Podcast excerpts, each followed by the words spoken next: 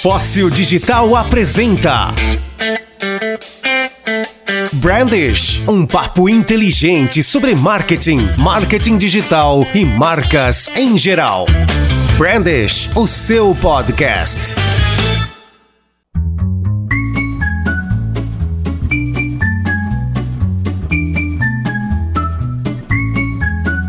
Bem-vindos, amigos do Brand, começando mais uma edição desse podcast incrível sobre marketing, marketing digital e marcas. Meu nome é Diego de Matia, estou falando do sul do mundo e aqui comigo também. Aqui quem vos fala é Bruno Bonamigo, da costa oeste do Canadá, especificamente da cidade de Vancouver, cidade maravilhosa, cidade bonita, trazendo as novidades aí para vocês desse canto aqui do mundo, Diego de Matia. Coisa boa, né? Tá tudo bem por aí? Como é que estão as coisas? Tudo certo, cara. Agora já tô meio de saco cheio do inverno, quero primavera logo. Começa o horário de verão esse mês aqui. Tá em lockdown aí ainda ou não? Porque aqui entrou lockdown na sexta-feira, pelo menos Santa Catarina e Paraná, fechado, velho. Cara, aqui tá fechado desde novembro, né? Aqui tá assim, não é um lockdown completo, você até consegue ir em restaurante e tal, mas você não pode receber ninguém em casa, né? Então tem algumas restrições que estão há muito tempo já aqui, né? Mas as, os números aqui são bons, cara. Tá uma situação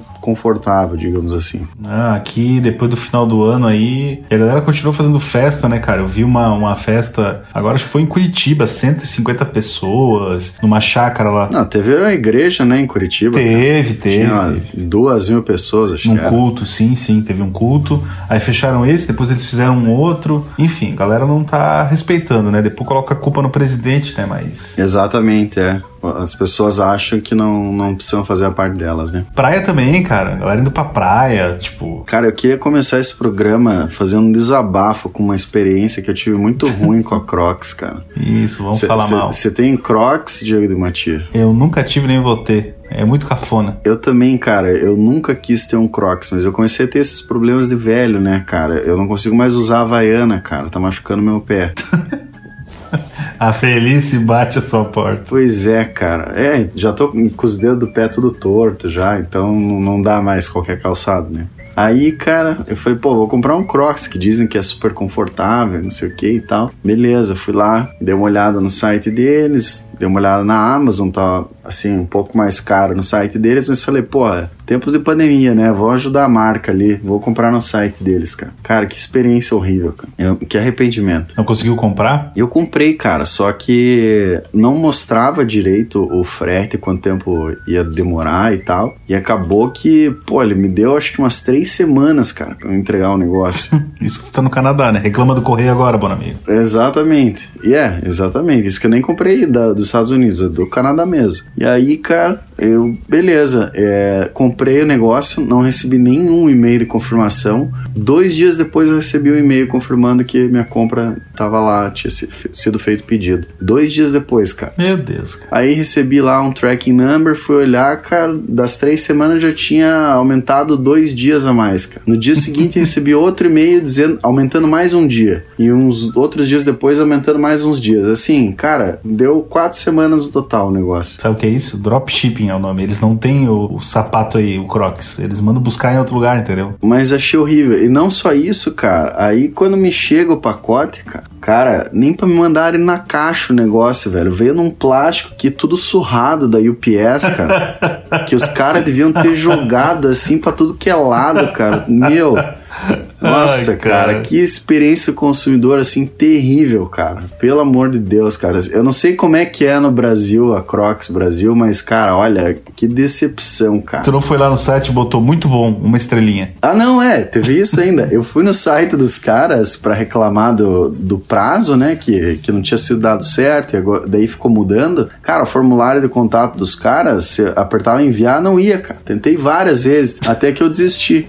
Não vai reclamar com a gente. É, então, assim, que experiência horrível, cara. Isso é... Foi por isso que o teu veio surrado. Tu foi reclamar, tinha que ter reclamado depois. Não, cara, nem, nem fale. Mas é, eu acho que é só pra gente pensar, né, como que é a experiência online, porque muita gente no tempo da pandemia se obrigou a, a vender online, distribuir seus produtos. Mas, cara, você tem que pensar na experiência consumidor, né? Pô Isso foi terrível, Ai, cara. Todo surrado. Eu já não queria comprar um Crocs, agora eu tenho certeza que eu nunca mais vou comprar outro, cara. Pelo menos não na loja deles, posso comprar na Amazon e tal. Cara, use Rider, cara. Rider, dê férias para os seus pés. Cara, mas o Rider, ele, é- ele arrebenta aquela tira. Eu tinha uma raiva daquilo quando eu era criança, cara. Até pensei, né? Sim. Mas eu acho que hoje deve ter mudado, né, cara? Quando eu era criança também os Rider não duravam nada nos meus pés. Mas hoje deve ser outra coisa, né? A gente vivia se pisando naquela época, Sim, né, cara? cara. Criança, um pisar no chão, com aqueles pés de retardado com os dedos pra fora e sobrando no calcanhar. Sim, cara. É, não é à toa que rasgava. É porque era ruim. Ai, ai. Cara, vamos, Começar esse programa então. vamos falar do Facebook aí. Aparentemente eles estão anunciando novidades aí no Dia Internacional da Mulher. É isso mesmo, meu amigo. A gente comentou no outro programa que eles iam copiar o, o Clubhouse, né? Sim. E acabaram lançando aí umas ferramentas muito semelhantes ao, ao Clubhouse logo no, pro mês internacional da mulher, né? Que basicamente vai ser, você vai poder fazer chamadas aí com mais de uma pessoa, né? Que até então era só uma pessoa, duas pessoas ao mesmo tempo, agora vai poder ser mais. E as pessoas vão poder chamar participantes que estão assistindo ali a, a live, né? Para comentar, para interagir, etc.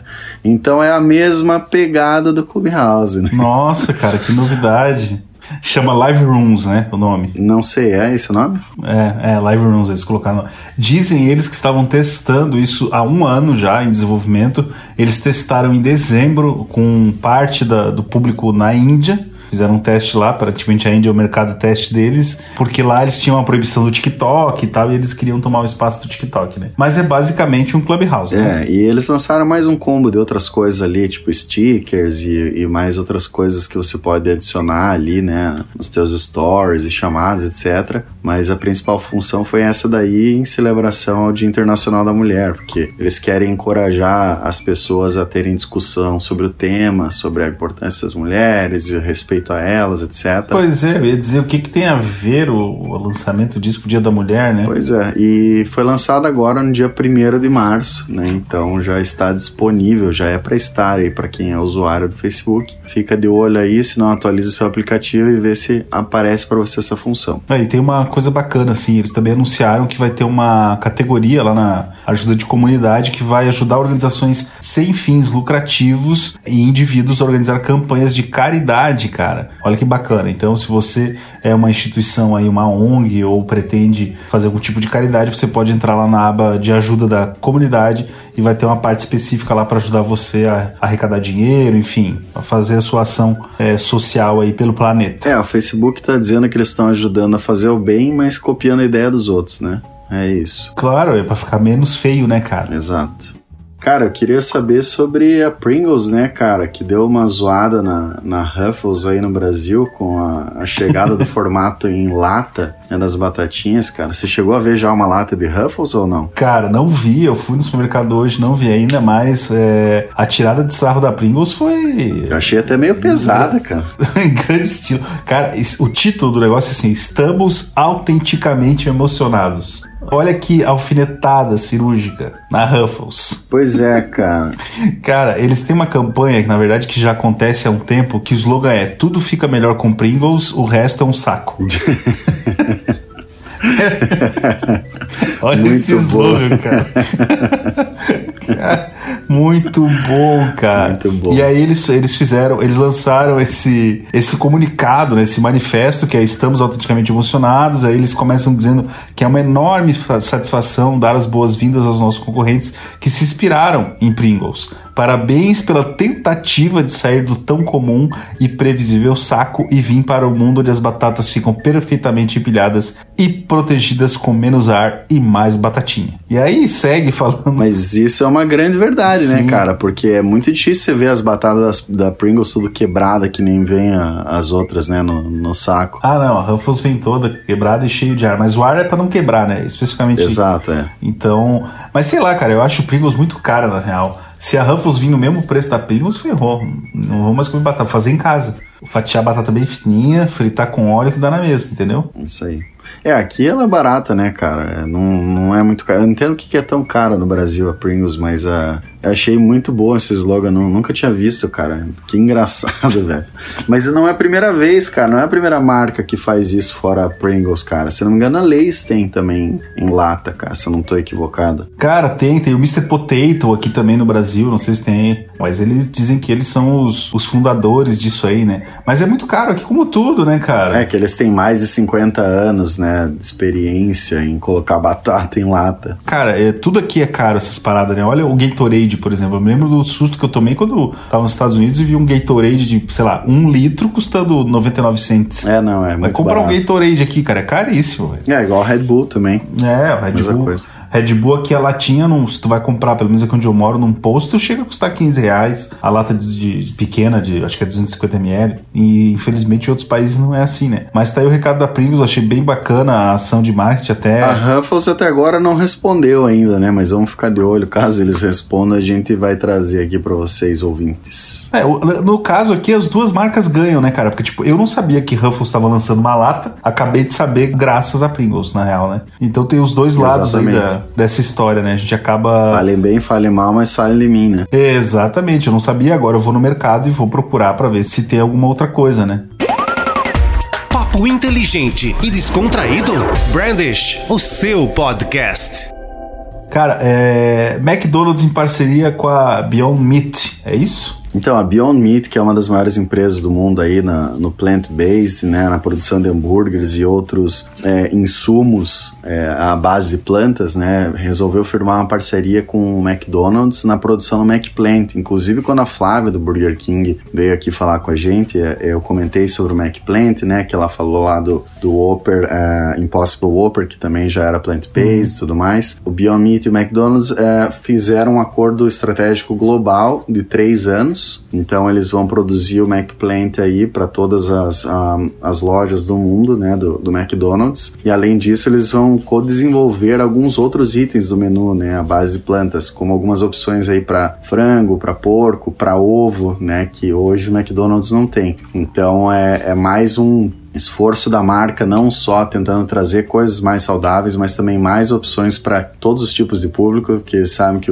está crescendo muito o público vegano, o público vegetariano, e é importante para uma marca mundial ter pelo menos algumas opções, né, cara? É, eles tiveram também um, um- Eu tava olhando aqui, um aumento na bolsa de valores por conta desse anúncio aí, né, cara? Porque o McDonald's, querendo ou não, tá presente aí em basicamente todo o planeta. Eu nunca vi carne deles aqui, tá? Eu não sei se eles vendem em supermercado aqui. Da Beyond Meat, você tá falando? É, eu já vi da Fazenda Futuro, por exemplo, que tem aqui. A própria Seara, eu acho, o Sadia, uma dessas marcas essa aí, lançou também, né? Eu já comi, eu já experimentei da Fazenda Futuro nuggets e já experimentei o hambúrguer. Achei que não é hambúrguer.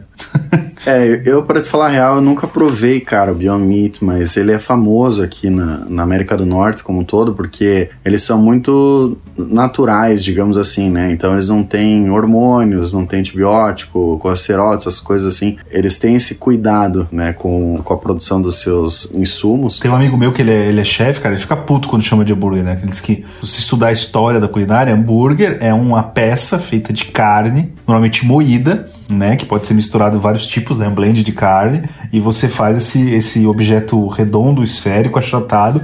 Isso é um hambúrguer. Qualquer outra coisa que não seja feito com carne, segundo as teorias de culinária, não é hambúrguer, né? Então, ele, sempre fala sobre isso, né? Mas é que, cara, como é que você vai vender e fazer associação a isso, né? Se for um nome diferente. Então, Mas eu vou dizer, cara, eu comi, e assim, pelo menos os da Fazenda Futuro que eu comi assim, não é ruim, mas, cara, não é carne, entendeu? Sim. Você sente a textura. Eu nunca comi, se eu não me engano, ele é feito de ervilha e tal. Mas é que eu acho que o maior erro, cara, é querer substituir o gosto e textura da carne, entendeu? Eu acho que não é esse o ponto. É, aí por isso que o cara fica frustrado, né? Exato. Quando eu vou comprar um hambúrguer e vou, e vou experimentar, eu espero que, beleza, isso aqui substitui o hambúrguer. Então eu vou experimentar porque é mais saudável, então eu vou deixar de comer carne, Exatamente. né? É menos gordura e tal. E não é, aí você come e você fica frustrado, entendeu? Eu lembro quando uma das hamburguerias em Curitiba, alguns anos atrás eles lançaram aí um, um hambúrguer. Se não me engano, deles era de batata, cara, eu acho, se não me engano. Mas ele era, cara, ele era muito gostoso. Ele, eu achava ele mais gostoso que hambúrguer de carne, até, inclusive, cara. E eu sou muito carnívoro, assim. Só que, tipo, você pensa assim, ah, batata, tipo, bizarro, mas é que eu não sei o que, que era a combinação que os caras faziam, que, que mais que eles misturavam, cara, que o tempero, a textura era muito bom. Não, o da Fazenda Futuro lembra bastante carne, assim, ele tem um gosto e tal. Mas o que eu achei melhor de todos, cara, foi o nugget. Porque assim, o hambúrguer, se você come, você, você nota que não é. Você fica meio, se você não diz nada, tipo, ah, vou servir aqui um hambúrguer pra galera, vamos ver o que dizem. A galera nota que a textura é diferente e tal. Agora, o nuggets, cara, não tem como você dizer que não é um nugget de frango, cara. Mas é feito do que? Você sabe ou não? É ervilha, cara. É ervilha desidratada, não sei o que e tal. Porque é processado, né, cara? Acho que eles metem um monte de tempero Sim. ali e é mais saudável, obviamente. E eu fiz na air fryer, cara, e tu come e é um nugget, cara. Caraca. Tu não diz que não é carne de frango. É bom demais, vale a pena experimentar. Muito bem, cara. Mas é essa notícia aí, é só essa parceria, né, global vindo, né? Acho que a Beyond Meat também tem muito a ganhar porque eles são populares aqui na América do Norte, então isso é uma maneira para eles expandirem aí, né, pro mundo e mostrarem sua marca também. Eles tinham feito esse teste no Canadá, né, cara? Aqui, por exemplo, não tem. Tem o, o até tinha o, o, Mac vegetariano e tal, mas é, normalmente é feito com frango, se eu não tô enganado. Tá aí a notícia, meu cara. Agora eu quero que você me conte, cara, sobre a ação da Amstel aí com influenciadores, cara. Cara, então, a gente falou aqui no outro branch sobre é, os patrocinadores do Big Brother e tal. E a Amstel nos últimos anos, nos últimos anos, no último ano, tem investido pesado, assim, eu tenho ido no supermercado, eles estão fazendo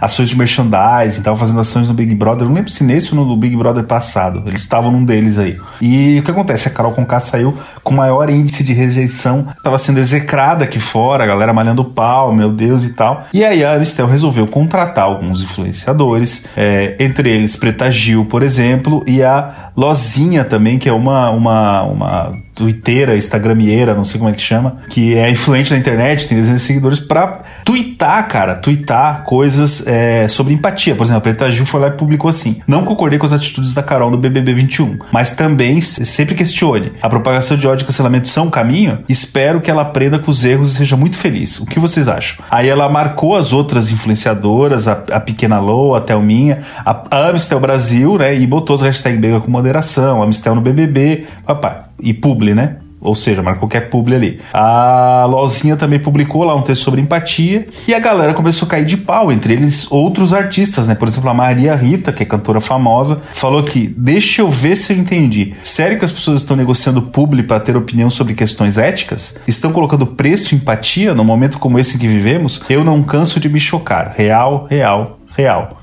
Maria Rita publicou isso aqui. Cara, mas realmente é muito absurdo, né, cara? E, chega a ser patético, né? Assim, você ter que defender a moral de uma pessoa pagando para isso, cara. Tipo, cara, não. Eu concordo total com a Maria Rita. Pra mim é muito patético isso, cara. É, o. Assim, eles são patrocinadores. Eu vi aqui agora, eles são patrocinadores sim agora do, dessa edição do Big Brother e tal, né? Cara, é ridículo, né? A pessoa não pode por ela mesma ir lá pensar e falar sobre empatia, né? Ela teve que uma marca ir lá e pagar para que ela postasse alguma coisa. Tanto é que a ação deu errado, a galera, a própria a Louzinha, como eu falei, ela, ela retirou. Eu não sei se a Preta Gil tirou, não fui atrás para ver o Twitter da, da Preta Gil. Mas achei que você seguia ela, cara. Era fã da Preta Gil.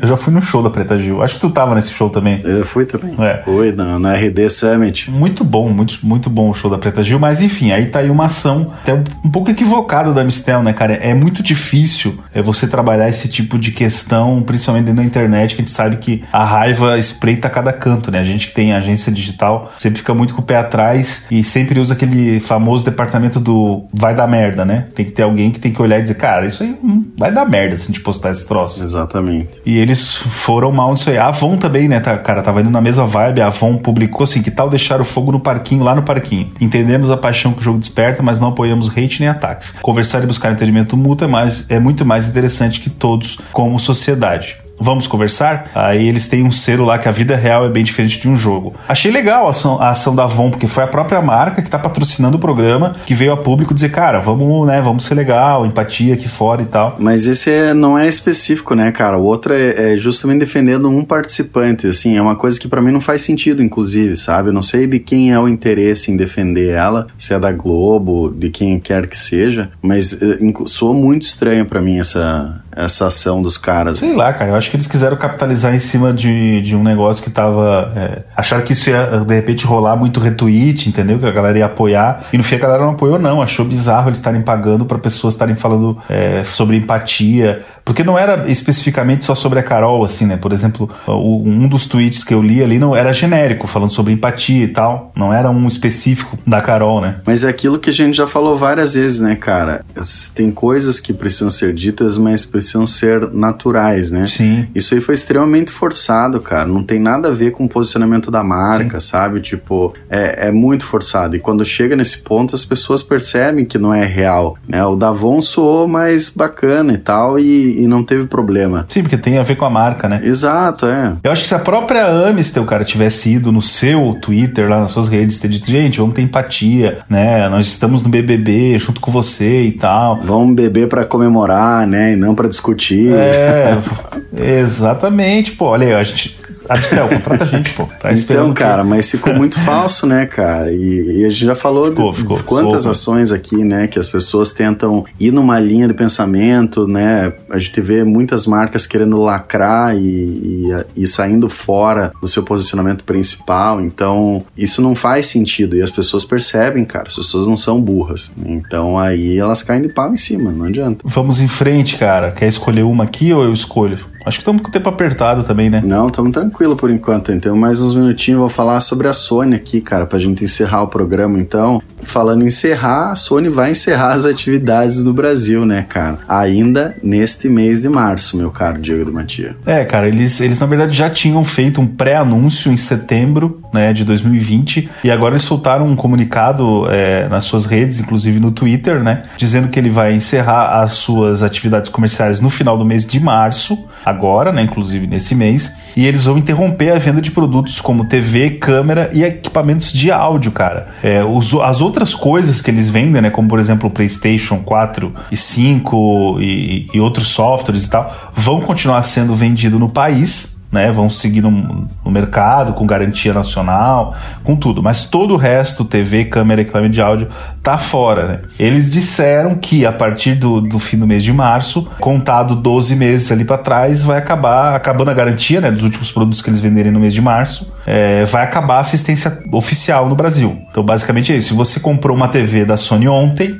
você se ferrou. Não vai ter assistência técnica daqui a um ano, né? E principalmente peças de reposição que vão acabar saindo do, do mercado, vai começar a ficar mais difícil achar peça de reposição, porque quando a marca, quando a marca está no país, é ela que continua é, abastecendo o mercado com, com peças de reposição para qualquer problema e tal. Então, assim, se você está pensando em comprar um produto Sony, acho bom não comprar agora, né? A não ser que seja é, um videogame ou algo assim. Cara, então, eu já tava vendo uns comentários na, na internet, o povo já falando: ah, o Bolsonaro quebrando o Brasil, mais uma empresa tá saindo. não tem nada a ver com isso, absolutamente. Né? Isso aí foi um, um, problema da própria Sony que não se adaptou ao mercado brasileiro e também as tendências que outros concorrentes já estavam é, muito à frente, como Samsung LG, né, que já ofereciam aí é, algumas tecnologias é, além do que a Sony tinha, como por exemplo é, captação em Bluetooth e tal para TV, etc. É, e acabou que eles ficaram para trás, né? Então isso não tem a ver com um problema político, é um problema de produto mesmo, de marca, e eles resolveram encerrar as operações porque perderam fatia de mercado no Brasil, né? Enquanto as outras ganharam muito. Mas é que a galera não, não, não perde a oportunidade de politizar é, assunto, né, cara? Aconteceu com a saída da Ford. Eu me lembro que nós falamos no branch do ano passado, a Ford americana já tinha anunciado que ia sair de Exatamente. vários mercados, incluindo o Brasil, que ela ia parar de produzir os carros que ela produzia, ia passar a se focar só nas picapes e tal, não tinha nada a ver com política, com governo, com com, sabe, com nada disso. Era uma decisão estratégica deles. E a mesma coisa da Sony. E a Sony já vem mal das Sim. pernas, né, cara? É, há um rumor, um boato aí de que quem mantém a Sony hoje funcionando é o PlayStation, né? O PlayStation é o, o, o carro-chefe deles aí no mundo inteiro. É isso que eu ia falar, cara. O que, que a Sony trouxe de inovação nos últimos anos, sabe? Nunca conseguiu emplacar um baita celular. Nossa, celular muito longe. Muito, é. As, as TVs já caíram no uso comum, né? Então, assim, não tinha um equipamento momento, assim, tirando o PlayStation mesmo, que você olha assim, caraca, velho, olha o que a Sony fez, sabe? Não, e tudo que ela fez, eles deixaram cair, cara. Por exemplo, eles tinham o Vaio, lembra do Vaio? Sim. Quando lançou o Sony Vaio, pô, um baita do notebook. O computador, né? Sim, era caro, todo mundo queria ter e tal. Era top mesmo. Os caras deixaram cair a qualidade, os outros concorrentes vieram, né, e vieram superando eles. A, é, a própria Samsung, né, lançando linhas de smarts e tal, com cara, tablet, esses celulares. As próprias câmeras, cara, lembra Cybershot nos anos 2000, cara, os caras revolucionaram, revolucionaram com a Cybershot. As cara. TVs, cara, lembra da linha da Bravia? Que era, tipo, todo mundo, Sim. as primeiras TVs, todo mundo queria ter. As TVs curvas, É, né? E aí, os caras tiveram no também. fim das contas, a, a concorrência veio atropelando, né, cara? Os caras não souberam manter aí essa, essa, essa.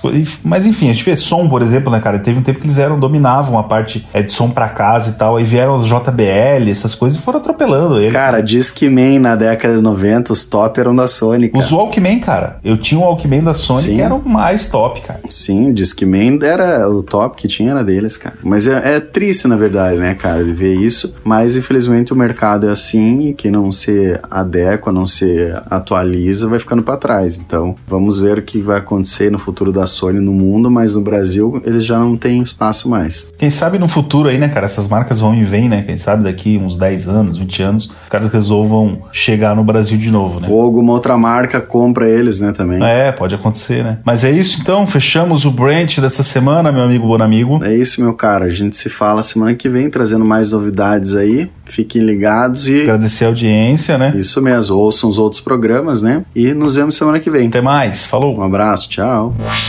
Nas melhores plataformas e em qualquer lugar do mundo, você pode ouvir o Brandish, o seu podcast.